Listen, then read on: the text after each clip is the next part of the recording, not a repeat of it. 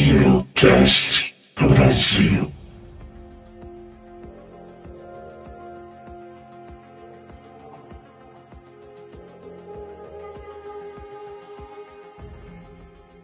Salve galera! Aqui quem fala é o Shima. E aqui é o Arkion. E hoje nós estamos com um convidado mais que especial. Hoje nós estamos conhecendo o primeiro IE0 Mutante. E o nosso convidado de hoje é Mestre Dido. Salve Dido! Salve Shima, salve Arkion. Arkion, Arkion. Pronuncia? Do jeito que seu coração mandar. Agosto do freguês. Aqui quem manda é o freguês. Salve galera, beleza? alegria estar aqui, né? E falar de mutante é sempre muito legal, muito divertido, né? Mutante é paixão para a vida inteira. Né? A pergunta da vez é: o que é Mutante Ano Zero? Rapaz, Mutante foi o primeiro Year Zero lançado pela Free League, né? Então, Mutante puxa o bonde aí de tudo que veio depois de sucesso em termos de Year Zero, né? É, é, o pai de todos, é o Odin. É o, é o Odin, é o pai o de todos, primeiro. né? é o primeiro de todos, né? E é um futuro pós-apocalíptico. Né? E eu uso uma expressão sempre para para caracterizar o mutante, eu falei, ele é a mistura perfeita de Mad Max e X-Men. né? gostei, da, gostei da metáfora. É, é, porque assim, você vai experimentar um, muito dos poderes mutantes, mas num futuro absolutamente caótico, destruído, né? nas ruínas do que sobrou da antiga humanidade, né? E, e ainda tem uma pegada violenta, né, de, de, com relação à mutação, que ao mesmo tempo que a mutação é a cereja do bolo do jogo, ela é uma coisa legal, ela também te destrói. Então use com sabedoria, né? É, é, é, isso, né, cara? Mutante. Mas já, já me aprofundando um pouquinho, essa parte do mutante, que é o título do, do, do jogo. É, quem for jogar pode esperar mesmo superpoderes, voar, soltar raio pelos olhos? Que tipo de mutante é esse? Não, a mutação aqui ela é, ela é, ela é suave, né? Claro que tem umas mutações mais poderosas, outras menos, menos poderosas, mas a mutação ela tende a ser branda.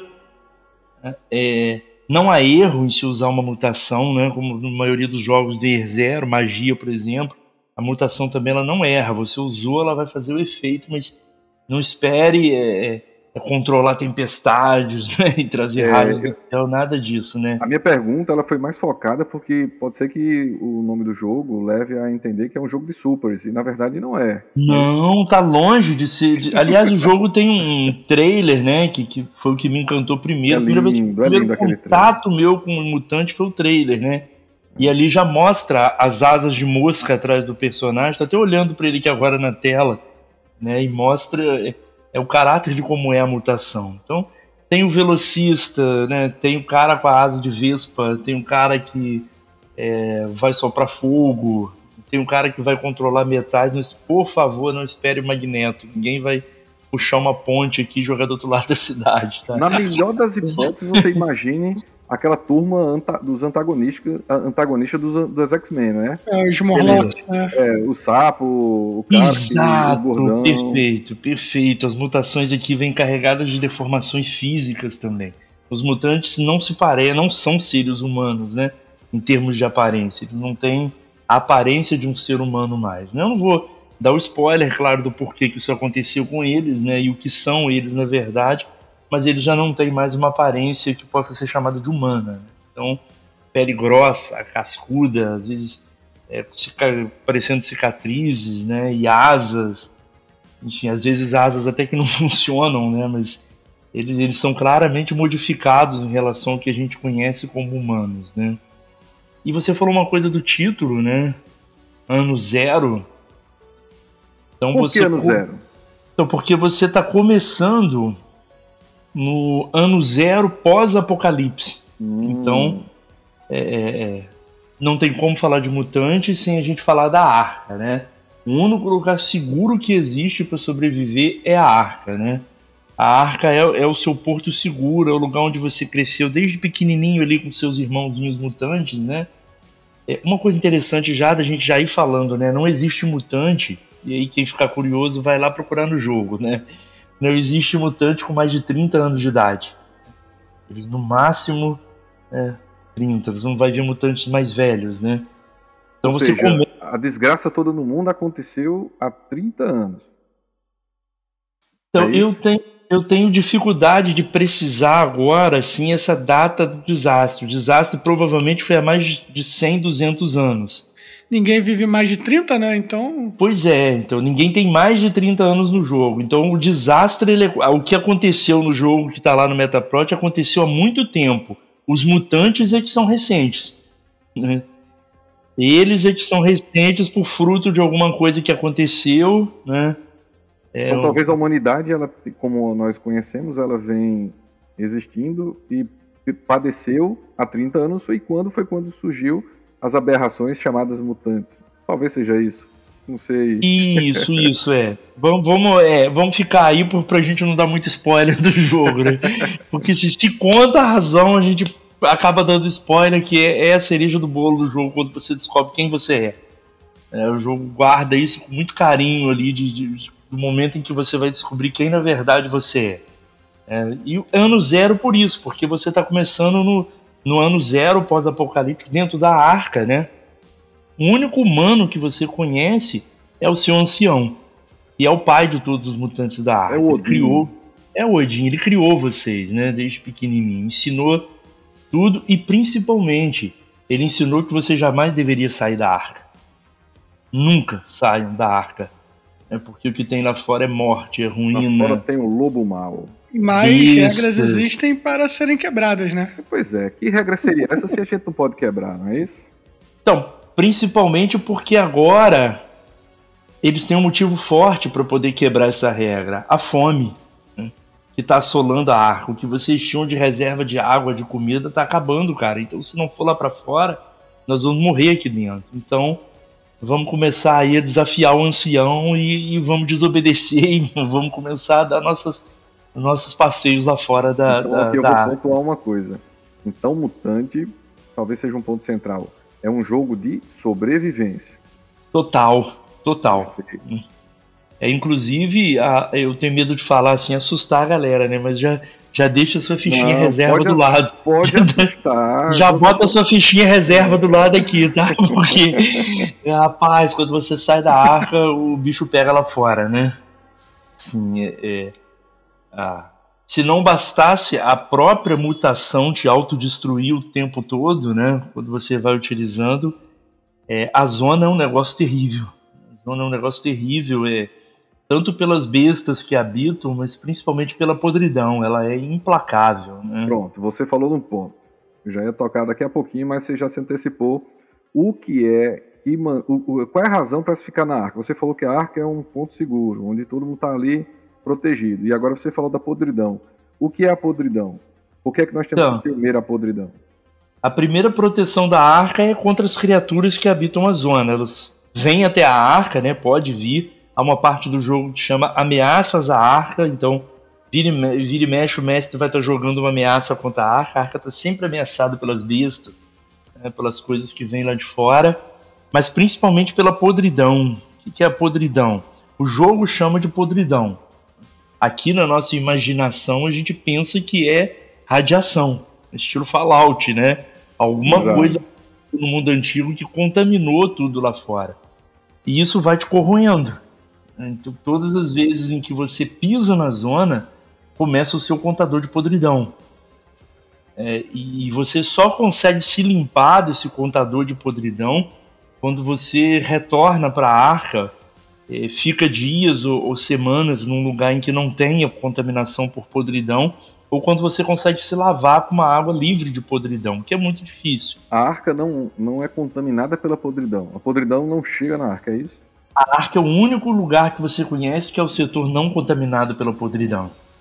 Você é tem possibilidade fora da arca achar outros lugares, mas rapaz, isso é raro. Se você achar, funde outra arca ali. Porque é raro. E a podridão tem níveis, né? Você vai achar. Isso é interessante da gente falar. Você vai achar setores em que você vai receber um ponto de podridão por dia em que você estiver lá.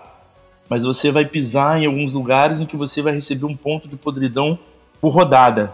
Então, assim, e a podridão não mata alguém. Ela pode matar o personagem. Então, todas as vezes que você recebe um ponto de podridão, você tem cinco pontos de podridão. Se você receber mais um, você vai rolar seis dados. E você tem possibilidade de, para cada falha, né? Falha no IR 0, a gente sabe que é o númerozinho 1 lá, né? Para cada falha que você tiver um ponto de dano, né? Então você vai. A podridão te fere sim. E aí, se, se tiver ferimentos demais, a pessoa morre. Hora de pegar Morre. aquela fichinha sobressalente que tá do lado ali. E tá do lado. E, e, assim, é, mais uma coisa sobre a podridão. Eu falei que você tem possibilidade de se limpar, né? Isso. Mas sempre que você se limpa, você também tem que rolar todos os seus pontos de podridão.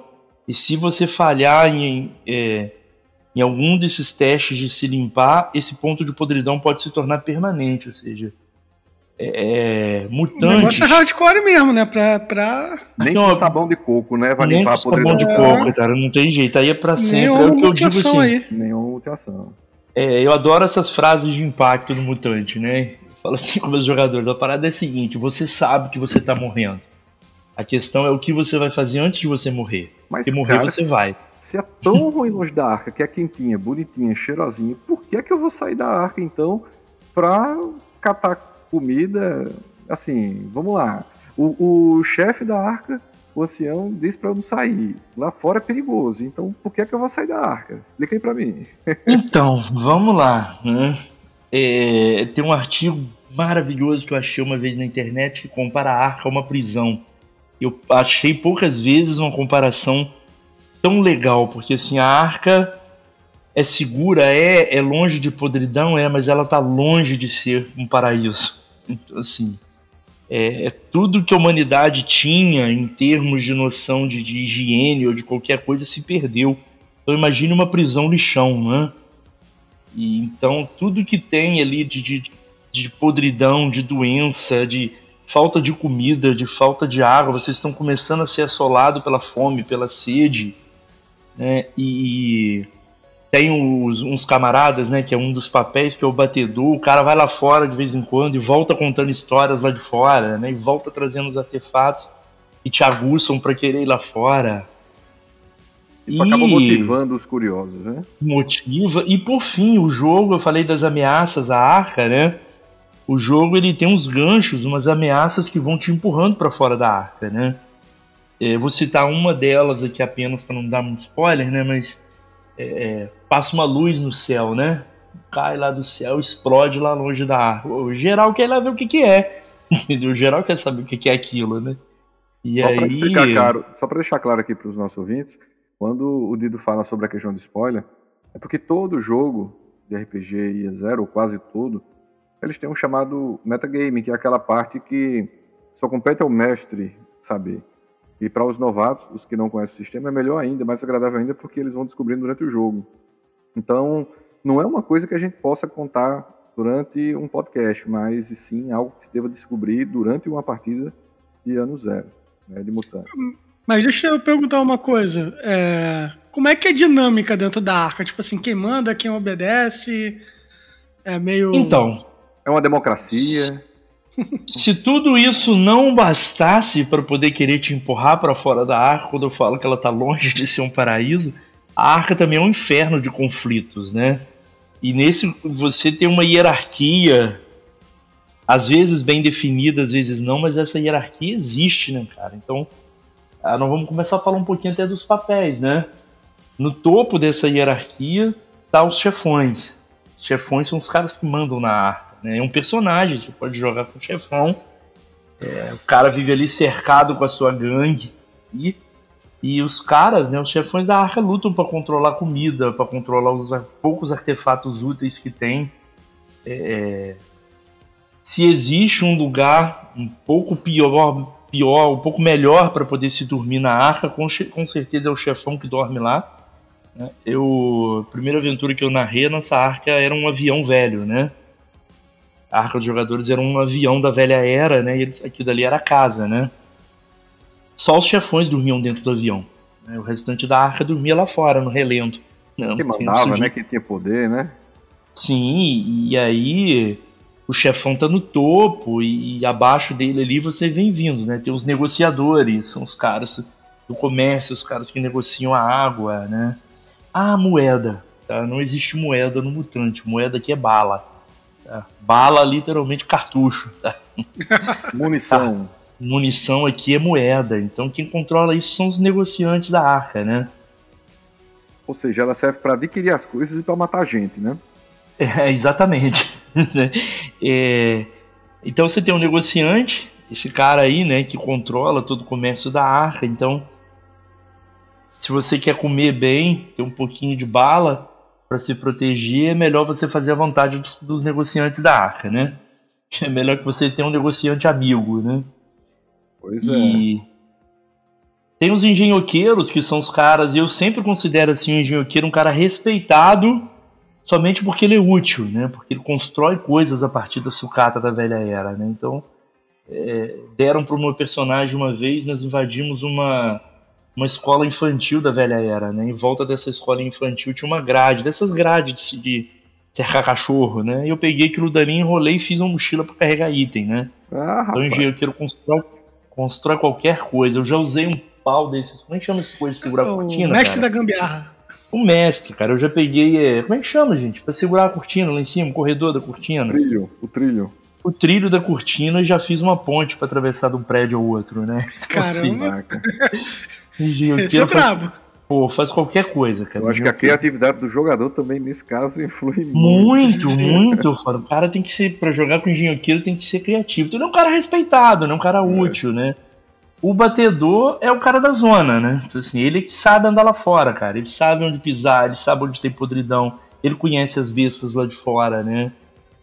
É. O Brutamontes, né, que eu falo, né? Todo jogo tem que ter um cara para quebrar fuça, né? Aqui é o Brutamontes, né? Não tem conversa com o cara, né? Você é, falou que é você falou, que era, você falou que era bom ser amigo daquele cara que arranja as balas, né? Mas é bom ter um cara desse do lado. Ah, tem, outro, tem, um, né? tem um Brutamontes, né? Principalmente é. se você for aquele é, mutante, né? Que parece aquele adolescente magrelo que não briga com ninguém. Pois é. Ó, oh, discuta, discuta, você não precisa discutir comigo, discuta com meu amigo. Aí, quem é seu amiguinho? Aí chega lá aquele pequeno. Brutamontes é esse cara aí, né? Você, se não gostar muito de porrada, quiser partir mais pra uma pegada de raciocínio, você pode jogar, por exemplo, com um cronista, né? que é o, o, cara que preserva os itens e as histórias da, da arca, né? Conhece as coisas do velho mundo, sabe entender melhor que todo mundo os itens, os itens da velha era, encontrar um item da velha era. Ele domina é. um conhecimento que ninguém tem, né? É, e, da... é uma delícia você, Shima, encontrar um item da velha era, porque é, é muito bom você encontrar um item funcional, cara. E, e é uma bateria que funciona, né? É muito raro, mas é muito bom, né? o cronista entende, né, bastante desses itens, né? Ele sabe ele a lenda. sabe ler, né? Também é uma. É o único da arca que lê. É o único da arca que lê. Mas vamos pra lá. Para os, os, grandes jogadores de GURPS, né, que joga na fantasia medieval, né, saber alfabetizado como vantagem, né? Os outros são todos analfabetos. Então aqui basicamente a gente compartilha um pouquinho disso, né?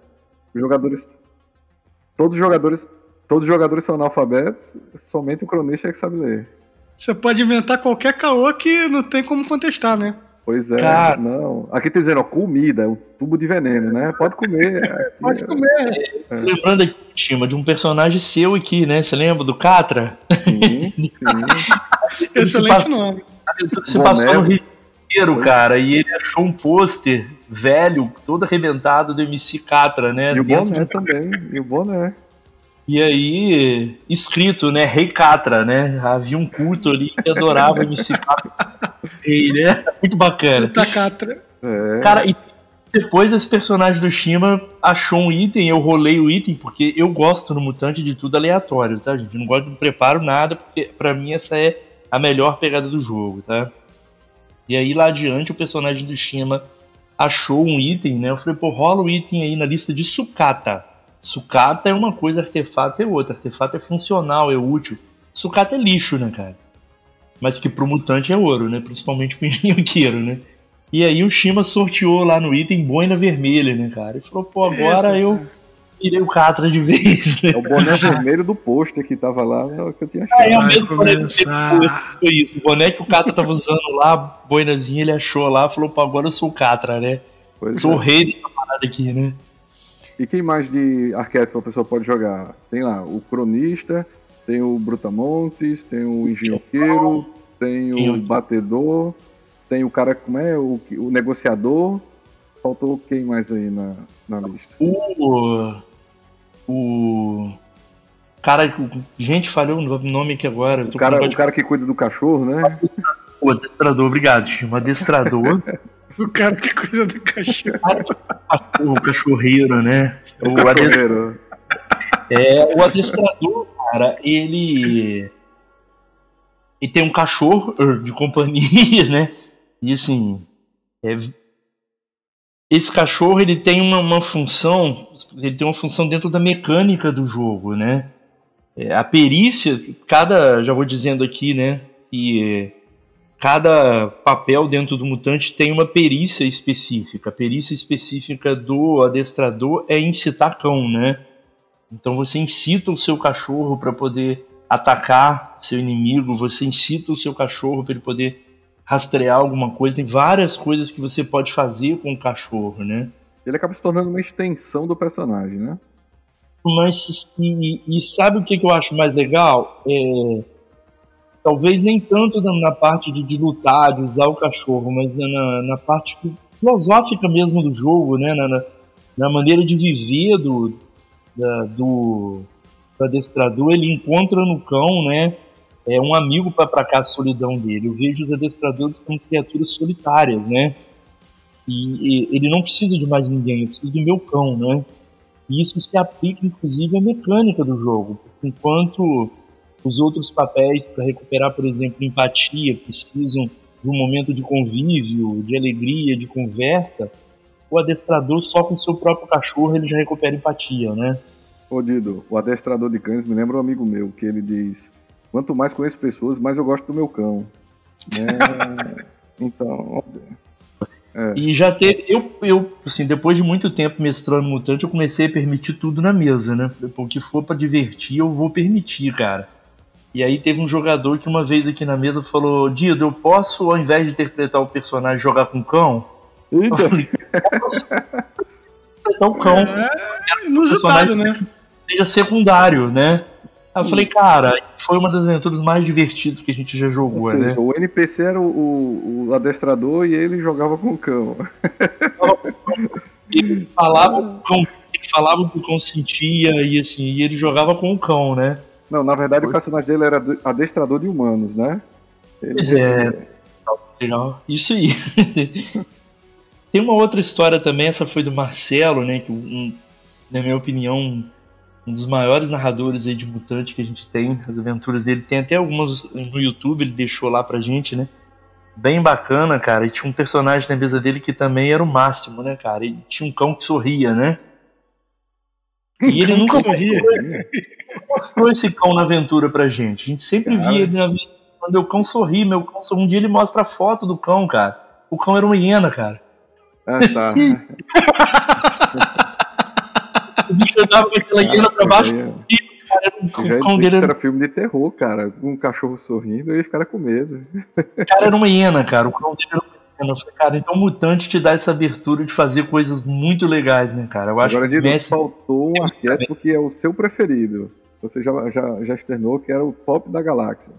Então, Qual, é... qual- qual foi? Aquele que manda em todo mundo. Deixei ele por último, mas não foi por acaso. Você deve estar falando do escravo, né? Não, ah, então tem mais dois, então. Tem o escravo e tem aquele que é o boss.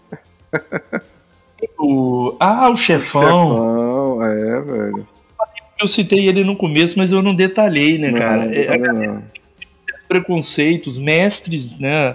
As mestras de jogo têm um certo receio de deixar jogar com o chefão, né? Mas eu digo assim, só se você tem que entender o papel do chefão no jogo, né? Não é fácil. Você tem uma gangue que pode variar aí. De 3 Acho a que 5, né? Se eu não me engano, 3 a 5. Não, para cada ponto de, de perícia, salvo engano, você tem de 1 a 4 membros da sua gangue. Ah, cara. Então é E você vai passar de 10 membros, então você tem uma gangue enorme. Aí você fala, pô, mas é muito fácil jogar com um cara que vai ficar mandando bater e mandando acontecer. Nada disso, amigo. Primeiro, é, dentro da arca você não pode, você não precisa sustentar a sua gangue. Ou seja, dentro da arca, a sua gangue, como todo mutante, né, você não tem contagem de grude. Grude aqui é a comida, tá, gente? Uma grude. Ou seja, a comida, a comida é tão boa que ela se chama grude, daí você tira o lugar. Fica aqui que esse grude, né? é- Normalmente é uma, é uma lata da velha era com uma coisa pastosa ali dentro, né? A comida de cachorro. Realmente, né? Na arca você não conta grude, nem água e nem bala, né? É pra sua gangue. Eles comem como todo mutante da arca. Mas, meu amigo, lá fora, lá fora você tem que manter a sua gangue. De manter Então, comida ca- pra essa reca de gente é bem difícil. bala e água. Pelo menos um de água, um de comida e bala pra eles lutarem lá fora é por sua conta. Então você imagina um bando de 10 caras, eu vou levar 10 caras pra zona pra poder mandar ver. Pô, você tem 10 de comida pra dar eles por dia, né? Se você tiver dois de comida no jogo pra se autossustentar, já é muito. Você vai ter 10 pra poder sustentar os caras. É E uma aí? responsabilidade grande. Que tem consequências, porque se você não sustenta a sua gangue, se prepara pra traição, né? Enfim, você vai ser traído e. é, eu falei da perícia do adestrador, a perícia do chefão é comandar. Então você pode comandar dentro da arca, por exemplo, para obter comida, né? Como que é pra isso? Pra quem conhece e gosta, o chefão do Mutante só lembra o, o Negan, né? Do The Walking Dead, né? Cara, é, é- é ó, tem o Negan, tem o próprio Mad Max que eu citei aqui, né? São, são o que eu chamo dos estilos de chefão. Mad Max tem aquele cara que controlava a água lá. Sim, sim. É. O, O Mad de Max certa mais recente, é. o principal do The Walking Dead, o Rick também é um chefão. né? Só que do bem, né? Ali é o chefão do bem. Tem várias personalidades de chefão. Tem o autoritário, tem o, o líder é, boa praça, você tem vários estilos de líder, né? Mas aí, independente do estilo, Shima, você rola pra comandar. Por exemplo, comandar pra tomar comida de outra gangue, comandar pra poder é, lutar por você. Você manda os caras fazerem várias coisas. Aí você rola a perícia comandar. E o jogo é, é, é muito direto com isso, né? Se você rolar comandar, cara, e falhar, você vai ter que resolver no braço. né? Porque- Ô, Dido, e o último arquétipo que você tinha reservado por último e acabou ficando por último mesmo? Não foi. Eu amo o chefão, cara, mas eu tenho um gosto. Depois que eu joguei é, com o escravo, eu passei a gostar desse personagem. Cara, quem é que gosta de jogar com escravo? Por Então. que, é que tem uma classe que se chama escravo, né? É. Existe uma coisa chamada. Existe um termo chamado escravidões, né? Você tem diversas formas de escravidão. Você tem que refletir qual é a escravidão do mutante. né? Então, essa é a primeira coisa quando você resolve jogar com escravo. Por que é que você submeteu a sua vida a obedecer a um chefão ou um negociante?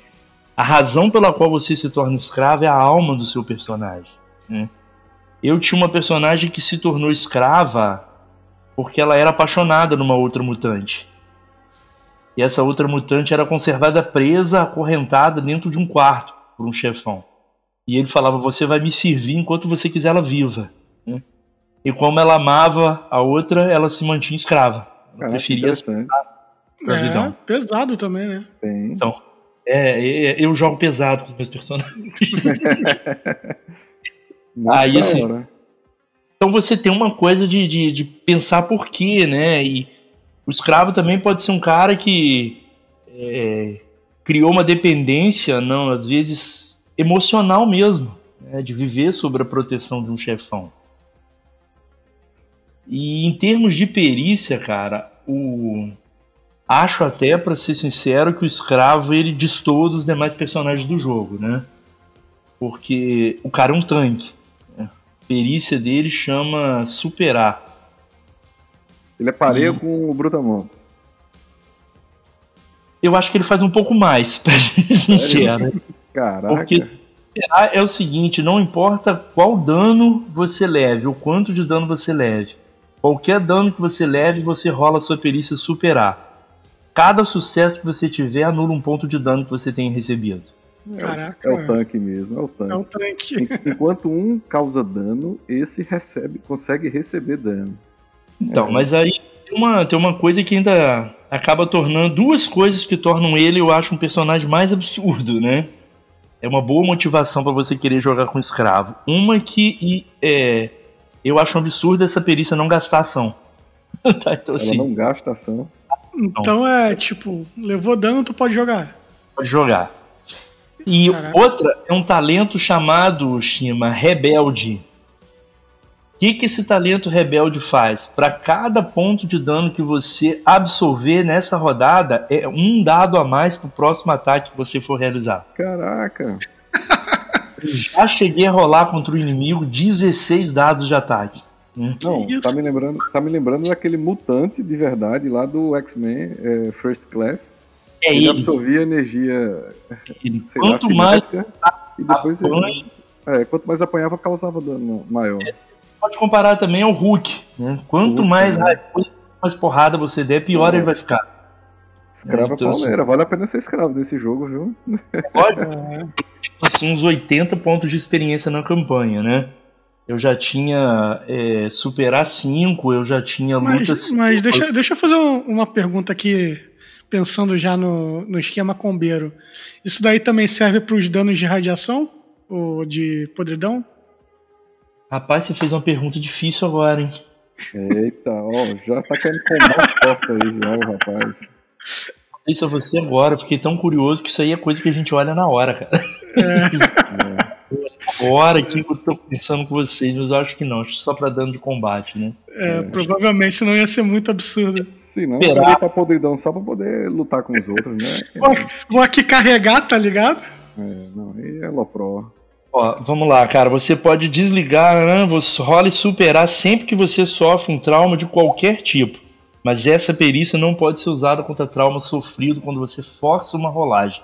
Podridão serve. tá? Então você Eita. supera a podridão também. Você só não supera quando você força uma jogada. Esse Caraca, dano, supera podridão. Então, meu amigo, ele é, qualquer o Hulk, trauma. ele é o Hulk do jogo. É, e o cara, assim, é realmente absurdo. é. Ah, eu tava falando do meu personagem por isso, né? Porque eu já tinha 5 de, de superar, eu tinha 5 de força. E eu tinha um machado que me dava um bônus de 3, então só aí eu tinha 13 dados pra rolar. Como eu absorvi 4 de dano, então rolei 16, 17 dados pra poder atacar o cara, né? Você era combeiro, não era, Dino? É o combeiro do Cara. jogo. Deixa eu falar uma coisa bacana com você. É, a sorte no mutante é tudo, né? Hein? E a gente deveria ter dito isso até um pouco atrás, né? Uma coisa bacana no mutante, Shima, é que você não escolhe a sua mutação. Ah, moleque. Hum, A sua mutação ela é sorteada. Você escolhe o seu E- arquétipo, mas a mutação é na sorte. É, e a mutação tem que ser escolhida depois que você escolheu o seu arquétipo, seu papel que a gente chama aqui. É. Isso pode ser uma experiência frustrante, porque você pode pegar um Brutamontes que é, controla a mente. Você vai falar, pô, pra que, que eu quero controlar a mente? Eu quero uma coisa que me permita bater, pô. São É. Brutamontes. É o jogo, cara. Ou você pode fazer disso uma, uma sacada legal e ir pro jogo, né? Mas você não, não, mas você não escolhe a sua mutação. Você sorteia a sua mutação. Só que eu aqui feliz da vida, sortudo, consegui uma vez fazer esse meu escravo pegar a mutação chamada quatro braços. né?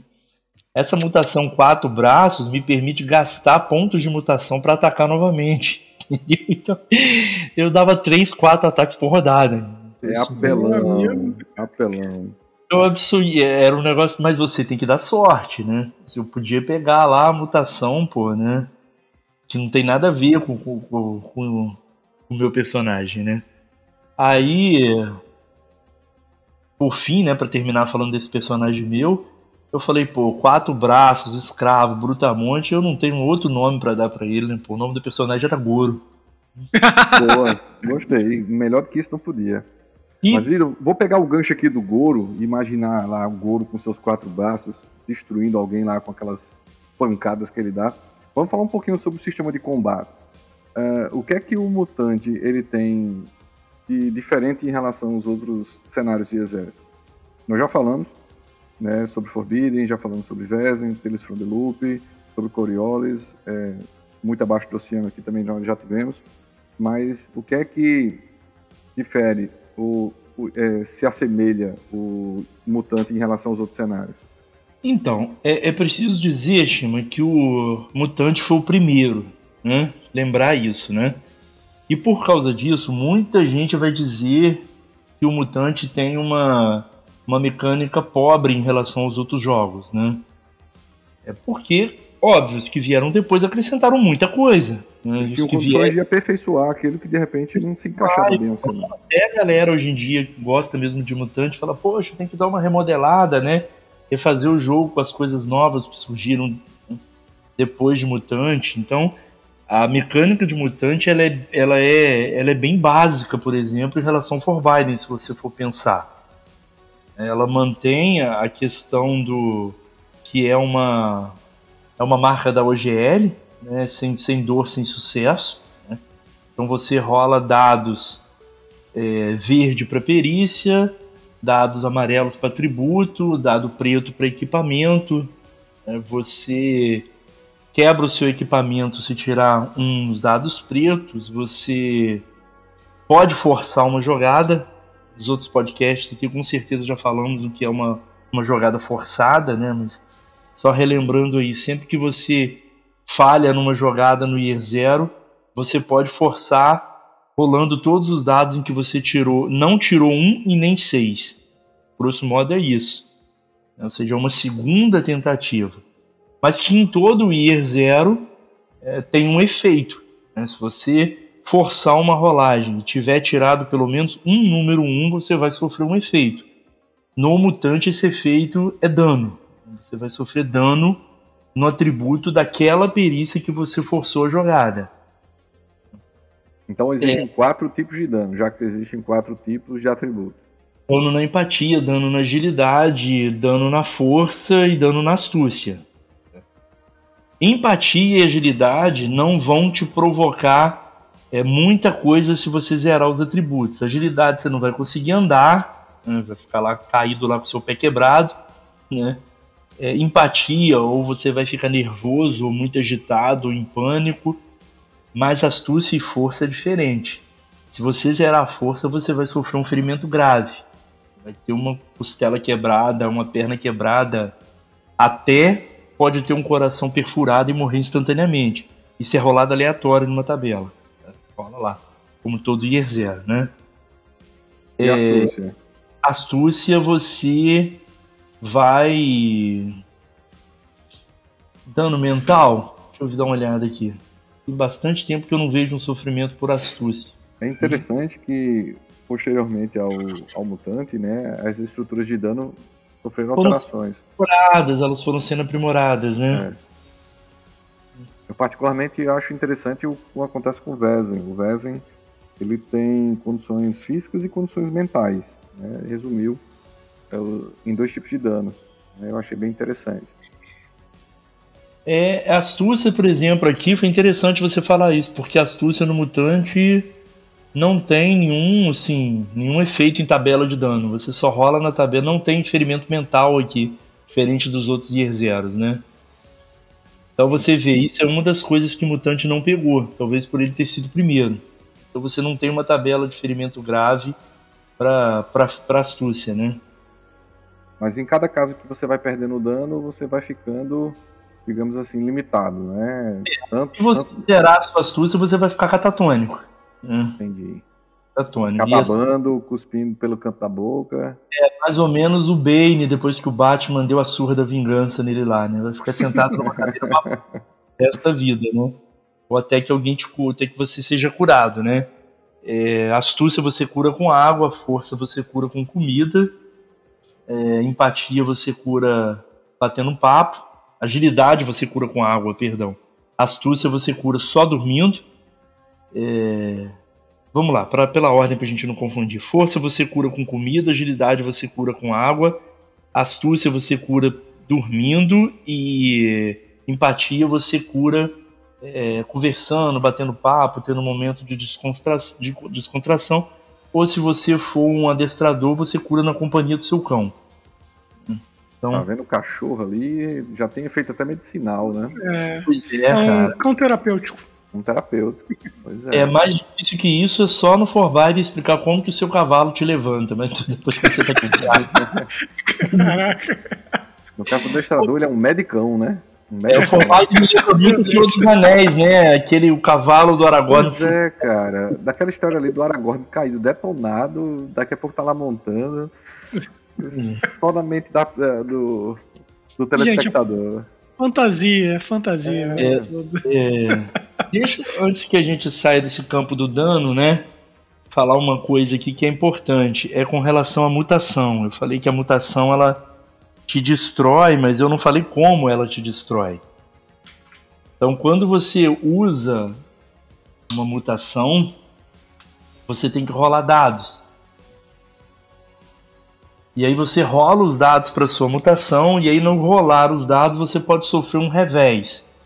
Esse revés da mutação, ele pode ser desde a sua mutação ter um efeito dobrado, ou seja, você é, queria causar 2 de dano no cara, você na verdade vai causar 4, né?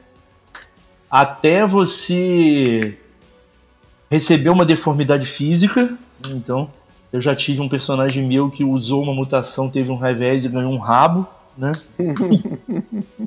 então, Depende, se for um rabo de escorpião, seria Pois interessante aí, velho. não sei se é rabo bom não. É. Ou, ou- então você ou pode ser ganhar uma deformidade física, mas você pode também, isso é muito bacana a gente falar, receber uma outra mutação, O que acaba sendo vantajoso. Mais ou menos.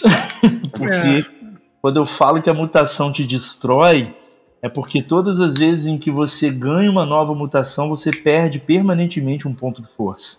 Ah, você tem Então- dois de força, perdeu um, fica com um, não consegue carregar nem um copo d'água, né?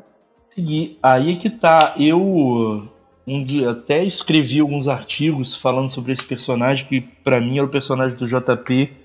Foi assim fantástico, que era o capitão, né? Era um personagem da nossa mesa aqui. E pra um chefão ele começou com muita força, né? Ele tinha força 3, né? Tinha força 4 quando ele começou o jogo. Ele quis começar com muita força pra não ser um chefão fraco, né? Mas ele tinha quatro mutações. Então, sim, ele tinha uma que ele começou o jogo, cara, e lá pro seu 120, que essa campanha foi uma campanha de 3 anos, 2 anos, né? Foi pra cima de 2 anos. É, no final ele ganhou três mutações durante o jogo. Então no final de tudo ele tinha força 1, cara. Então ele tinha uma gangue, ele tinha um grupo incrível, mas ele era um cara que se você tropeçasse numa, numa lata velha, ele tava morto. Ele era o E- típico, o típico chefão em que ele poderia ser destronado a qualquer momento por demonstrar muita fraqueza. É, Nossa, aí é o que eu falo com esse canto do chefão, né? Então ele era um cara mega poderoso, ele era, se tornou o chefão principal da Arca, mas todo mundo sabia que ele era um cara que estava definhando, né? Ele era um cara que tinha força 1, né? Tom Corleone no final de sua vida. Exatamente, mas era um cara que tinha força 1, mas cuspia ácido, controlava metal, né? Ah, Con- Ah, Magneto. Ó, o Magneto aí, ó. Magneto. Controlava a mente dos outros, né? Xavier. Magneto Xavier. Pô, perfeito. Era papa podridão, ele tinha uma mutação que permitia ele se alimentar de podridão. Se o cara era violento, né?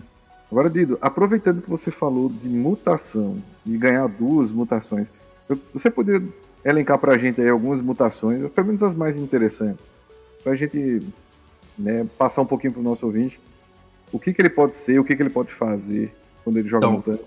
Uma coisa que você vai observar no mutante, até porque assim, logo logo no mutante você vai, vai sentir vontade de criar mutações novas. Todo mundo tem essa vontade, né? Ai, quero criar uma mutação nova. Vou pegar o não- livro do GURPS, né, e tentar fazer alguma adaptação e... Eu não vou dizer por senão de novo eu vou entrar no metaplot do jogo e vou acabar o que aconteceu, mas nota que todas as mutações, elas se parecem com algum animal. Elas têm alguma semelhança com uma habilidade de um animal. Então você pode no mutante, por exemplo, ter asas de inseto, né?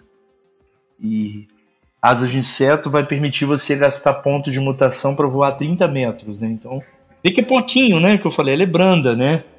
Mas, meu camarada, se você tiver um javardo correndo atrás de você, você vai desejar voar 30 metros. então, sim. É... Pense no javardo como um javali bestial, né?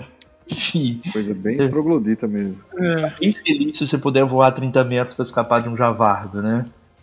É, asas de inseto te permite fazer isso. Você pode também usar suas asas para soprar e derrubar o inimigo que estiver na sua frente, né? Você tem uma mutação chamada que eu gosto muito, o pessoal vira um pouquinho o nariz para ela, mas é luminescência, né?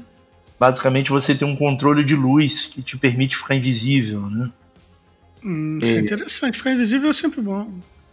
Tem umas coisas numa arca, né? Em que tem É. um monte de gente querendo pegar. Tem umas coisas bem bizarras, cara, que, por exemplo, o necrófago, né?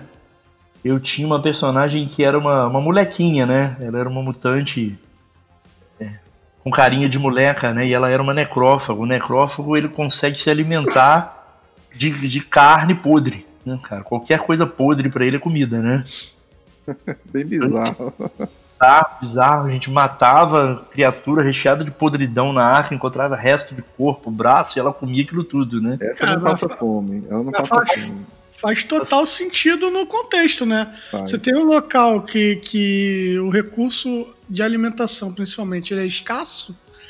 É, seleção natural tá aí te ajudando, né? Eu pensei nisso, cara. Seleção natural. Tem uma, uma mutação que vai lembrar muito a vampira, né? Que é a. Do X-Men, né? Que é a. Me falhou o nome dela aqui agora. Que você pode roubar poder de outro mutante. Tipo, dreno de energia aí. Drena ele, você drena pontos de vida e você também drena a mutação dos outros mutantes. Mas, tipo, copia mesmo? Copia, copia. Ah, então é uma vampira mesmo. É, vampiro. Você é capaz de copiar por pouquíssimo tempo, é bem curtinho, tá? Uma rodada, mas você vai conseguir copiar. Tem uma que vai lembrar. Como é que é o nome, o inimigo da Jessica Jones? O. Killmonger, Killmonger não, é Killgrave. Killgrave. Você tem o Killgrave aqui também. Você tem uma mutação que é titereiro, né? Você literalmente controla o cara. Caramba. Literalmente você vai controlando o que o cara faz, né? Já brinquei com a molecada aqui numa aventura, botei um titereiro assassino na arca fazendo um terror, né, cara? Enfim, matando geral dentro da arca, ninguém sabia quem que o assassino era um titereiro controlando mentes, né? É. Parece É, da hora. Você tem algumas que são mentais, né? Você tem terror mental, que é basicamente lançar uma ilusão na mente do cara para ele entrar em pânico. Você tem telepatia. Você tem pernas de rã, cara. Pernas de rã. Coitado. É aquele cara do X-Men, né? O Ah, vou falar, conheço, conheço uma galera que já tem essa mutação, hein? Pô, ficou pesado. Tá. É, você tem uma mutação que eu gosto muito, que é a planta humana, né? É o Groot. I am Groot. É o Groot, né? Inclusive, uma das habilidades da a planta. Normalmente, uma mutação tem duas ou três habilidades, né? É, a planta humana, uma habilidade dele é tirar espinhos do próprio corpo. né? Então, o cara vai estar próximo de você, você fere ele, né? A outra habilidade dele é criar uma carapaça para resistir dano. E a terceira habilidade, que é que eu mais curto, cara, é ele conseguir se alimentar é, da luz do sol. então, enfim. Cara, o que se percebe das mutações de mutante é que tem umas muito boas, umas boas e outras bem fraquinhas, né?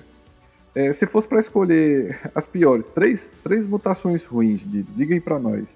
Quais seriam as, as top 3 aí das piores mutações?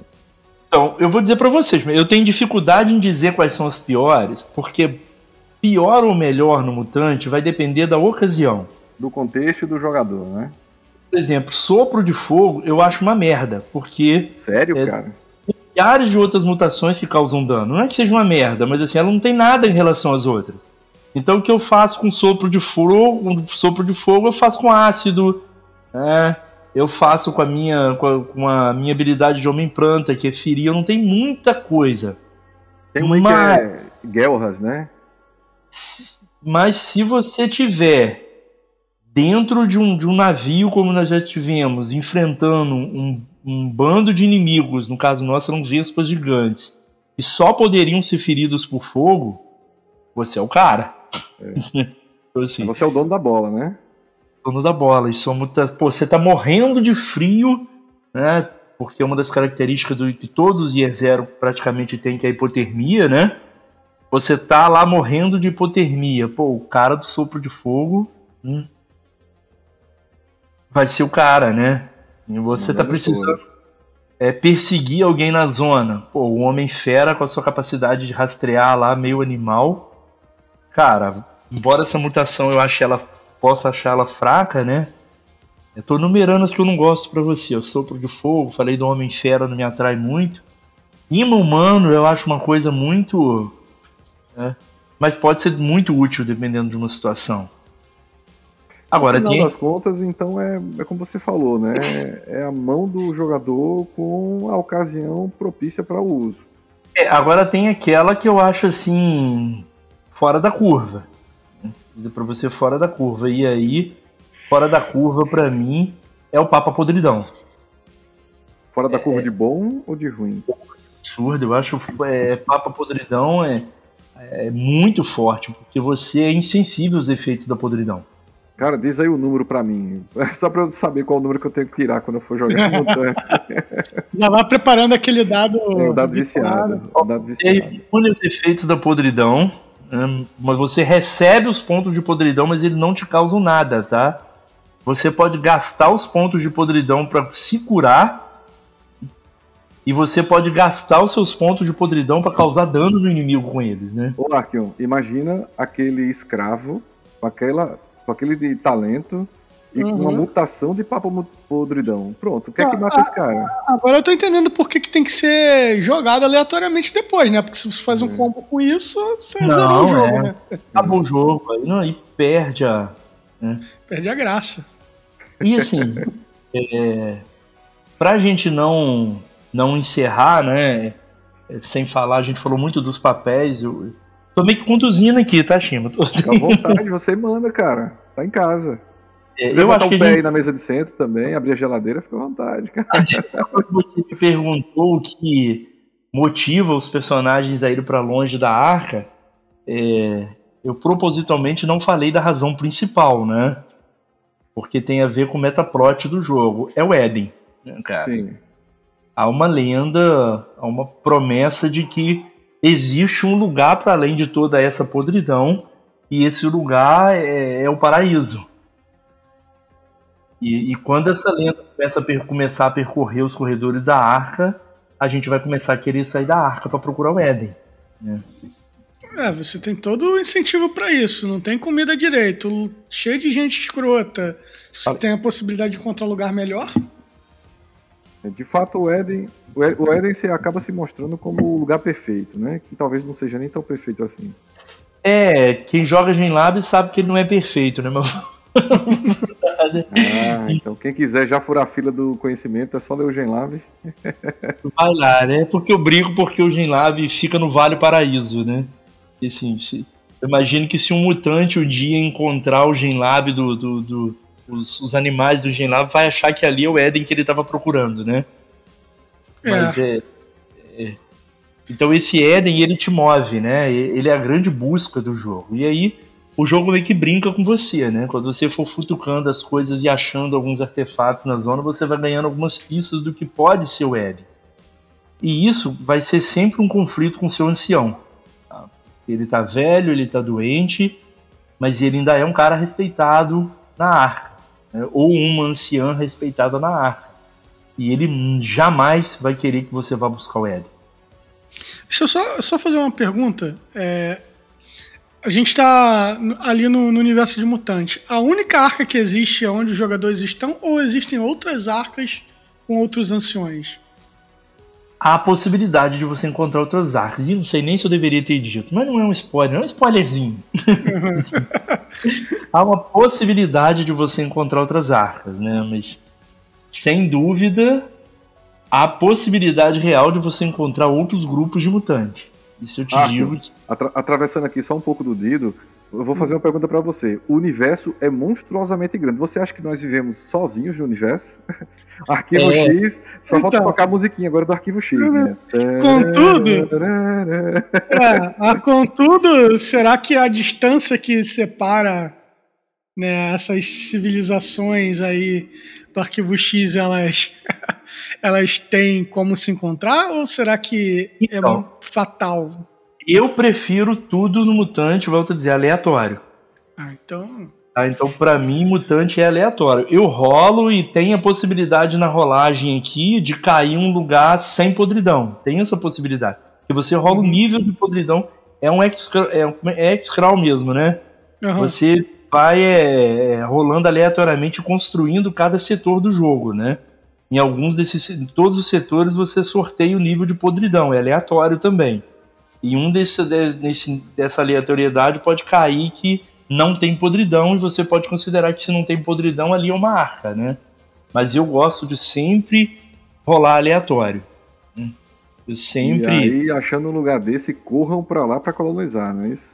É, mas eu, eu, eu brinco com isso também, tá? Eu brinco, porque nessa aventura que nós jogamos e era na, na, na Rio de Janeiro pós-apocalíptica, né?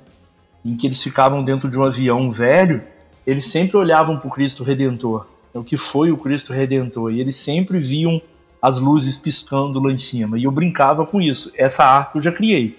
É, lá era uma arca e eu comecei a instigar o desejo deles de ir pra lá. Sabe? Bacana. Mal sabem eles que que possivelmente eles estão na- melhor do que. A pior coisa que já fizeram na vida deles. Se eles conhecessem o Rio de Janeiro. Ô Dido, e só pra. A gente já tá perto do nosso fim, eu queria que só que você comentasse um pouquinho sobre o que eu carinhosamente chamo de brincar de casinha. É, o, o, os sistemas, os cenários do ano zero, ele tem, né, alguns deles, essa parada gostosa de brincar de casinha, de construir algo, né? No caso do, do Mutante é o, a Arca. O Vezem é o Castelo Gillecroix, o Forbidden Lands são os castelos, as ruínas que eles encontram. Como é, o que é que a pessoa constrói na Arca? Quais são as benfeitorias que a pessoa pode fazer na Arca? Então, vamos lá. É diferente, por exemplo, quando você pega o Forbidden, por exemplo, e você pode construir, é, pode construir uma fortaleza ou pode não construir uma fortaleza. No Mutante você tem que construir, porque se você não evoluir a arca, você vai embora com ela. Então, assim, depende de construir a arca constantemente. Isso aí é o que alimenta, principalmente, os conflitos na arca. Porque toda sessão, Shima, de mutante, quando começa, se você estiver na arca, tem uma assembleia. E o que, que é uma assembleia? É a reunião de todos os mutantes da arca, conduzido pelos chefões, para decidir o que vai ser construído na arca.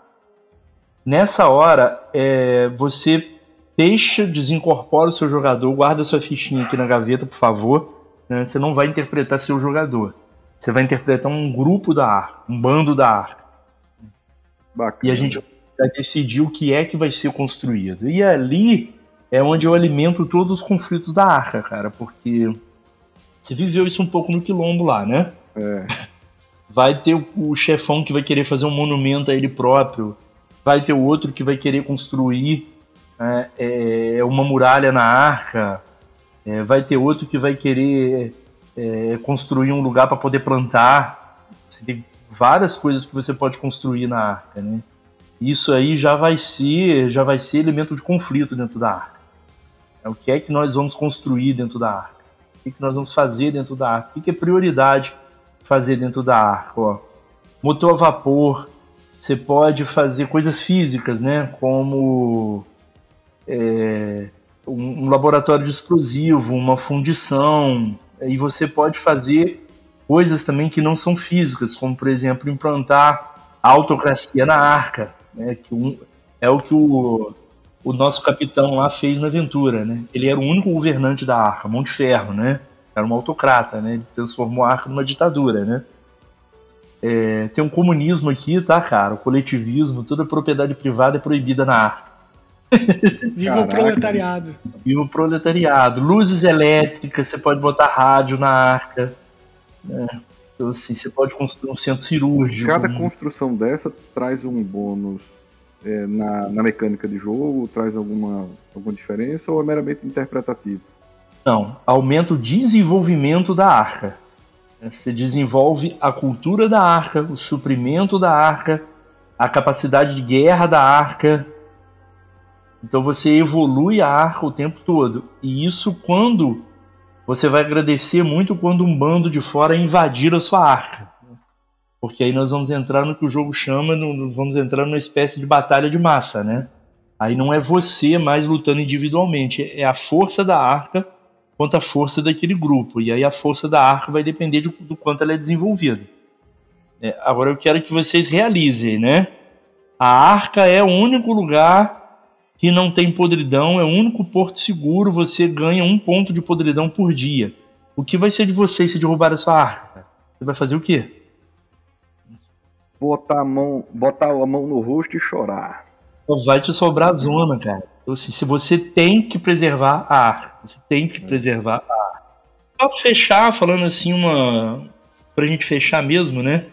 É, nessa questão ainda da arca é que existe um lugar específico dentro da arca chamado Cofre da Aurora, né? É, todos os artefatos da velha era que você acha pela zona, por exemplo, você acha é, tudo aqui sucateado, né? Sucateado significa que você usa poucas vezes, quebrou, estragou, joga fora. É isso, gente. Equipamentos são provisórios, tá? Descartável, né? Descartável, mas você pode achar um rifle perfeito da velha era. E todas as vezes em que você achar um item da velha era, né, bacana, bom, você vai ficar na dúvida. Eu fico com esse item para mim ou eu entrego esse item no cofre da Aurora? Se você entregar esse item no cofre da Aurora, esse item, assim como qualquer construção da arca, esse item vai contar bônus para o desenvolvimento da arca. Na prática, o que, que isso significa? Eu imagino, né? Que um cronista vai pegar aquele item, um rádio que você achou da velha era, e ele vai dar uma aula, cara, e vai ensinar aquilo para todo mundo na arca. Isso faz a arca crescer, né? Pô, mas eu vou dar o meu rifle que eu acabei de achar poderosíssimo pro cofre da Aurora e vou ficar na merda? Pode guardar para você, mas eu te pergunto, como é que os outros mutantes da arca vão ver isso? Hum? Vão lhe é. enxergar como aquele egoísta, safado, bandido, né? ah, isso também é. vai depender do estilo de governo da arca, né? De cultura que a arca tem. É, então. Podem te ver como egoísta, né? Mas tem uma outra coisa que, pra gente fechar mesmo, é tão perigoso quanto, né? E é, é, é a minha última palavra de impacto aqui sobre o mutante, né? Cuidado, porque quanto mais você tem, mais gente querendo você tem atrás de você. É. é, é, um, é uma, uma frase para refletir não só no jogo, mas em tudo na sua vida. Até do lado de fora do RPG. Anda pela arte exibindo o seu rifle brilhante da velha era que você achou e semana que vem você vai descobrir o que os chefões estão achando disso, não, né? Talvez no é. dia seguinte você não acorde, né? Talvez é. já no dia seguinte você já não acorde. Ou acorde seu rifle. Ou acorde seu rifle, né? É. Enfim. É, então tem isso também, né? Aqui não dá para acumular muita coisa não, né? Você não você tá o tempo todo vigiado, você tá o tempo todo oprimido, né? Há uma estrutura de opressão dentro da arca também. É, pessoal, é, Mutante é um mundo enorme. Temos muita coisa ainda a, a falar sobre Mutante, mas infelizmente o nosso tempo acabou. Arqueon. Ah, e queria continuar falando mais aí, foi pouco. Pois é, cara. Mas aí nós já temos um pretexto para você voltar aqui no nosso podcast e continuar falando tudo que você tem para falar. Inclusive, eu já deixo aqui um, um, um tema para um, um, dos nossos próximos podcasts que você vai falar sobre GenLab. Nós vamos saber, sem spoilers, é claro, porque nós precisamos saber de GenLab para gostar dele desde já. É, e depois que nós fecharmos esse ciclo né, do GenLab, é importante dizer que Mutante tem os seus jogos irmãos, né? É, aqui você joga com mutantes, no GenLab você joga com animais, no Elysium você joga com os últimos humanos que sobreviveram. Tem humanos, tá, gente? E no Mechatron você joga com as máquinas. Pasme, cara, você joga com os robôs, com as Aí máquinas já, que sobreviveram. Já despertou mais interesse. Mas tem, nós... tem, tem, jogo, inclusive, eu acho que para computador e videogames, né? Do, e nós estamos todos, Arqueon, jogando no mesmo mundo. Então vai chegar um momento em que animais mutantes e máquinas vão se encontrar no jogo. E aí a gente vai ter um jogo chamado Morte Cinza que vai reunir Eita. todos os irmãos de mutante em torno de uma ameaça que está botando em risco a vida de todos, né? Pensem só, gente.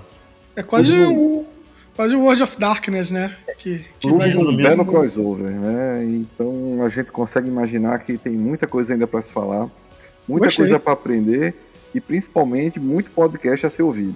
E Sim. só para deixar mais água na boca, Chima, tá? Eu não pude falar aqui do. Não deu tempo, né, da gente falar do suplemento de mutante. Tem um só não, pro mar. Mas isso aí, isso aí vai ser tema de próximos podcasts. Não gastemos toda a munição ainda. Bala, como você disse, é dinheiro no mutante. Então vai ser também no nosso podcast. Bom, Arkham, você quer se despedir do nosso amigo Dido? Querer não, não quero não, mas o tempo acabou. Mas ele vai voltar, então a gente vai ter muito o que conversar ainda. Vai ser a despedida dos que nunca foram, né? Exato. Dido, quem quiser jogar com você, Dido, quem pode achar você aonde? Quais são suas redes sociais? Quem quiser tirar dúvida, onde é que caça você? Ó, vai me achar certo e direto lá no, no, no Discord do Year, do, do Year Zero, né? Pois é, Dido tem mesa lá de Quilombo, no RPG que ele próprio está desenvolvendo, que vai ser tema de um podcast da gente aqui no futuro. Ele também mestra é, Mutante. E tudo que você quiser do IE0, Dido acaba mestrando. Isso aí, conhece. Lombo, você separa é. três horas de papo aí pra gente. É, não, em breve o Dido vai estar aqui falando sobre essa maravilha que, se tudo permitir, vai estar em breve em financiamento coletivo aqui no Brasil. Bom, pessoal, nosso tempo já estourou, mas quero agradecer a presença de cada um de vocês, o Dido, nosso convidado, Arquion e cada um de vocês que estão ouvindo né, o Zero Cash Brasil. Cola na gente, muita coisa nova ainda tem pela frente. Um abraço a todos e até um o nosso abraço, próximo galera. Mais uma vez, obrigado aí pelo convite. Um abraço, galera. Se cuidem. Bye, bye.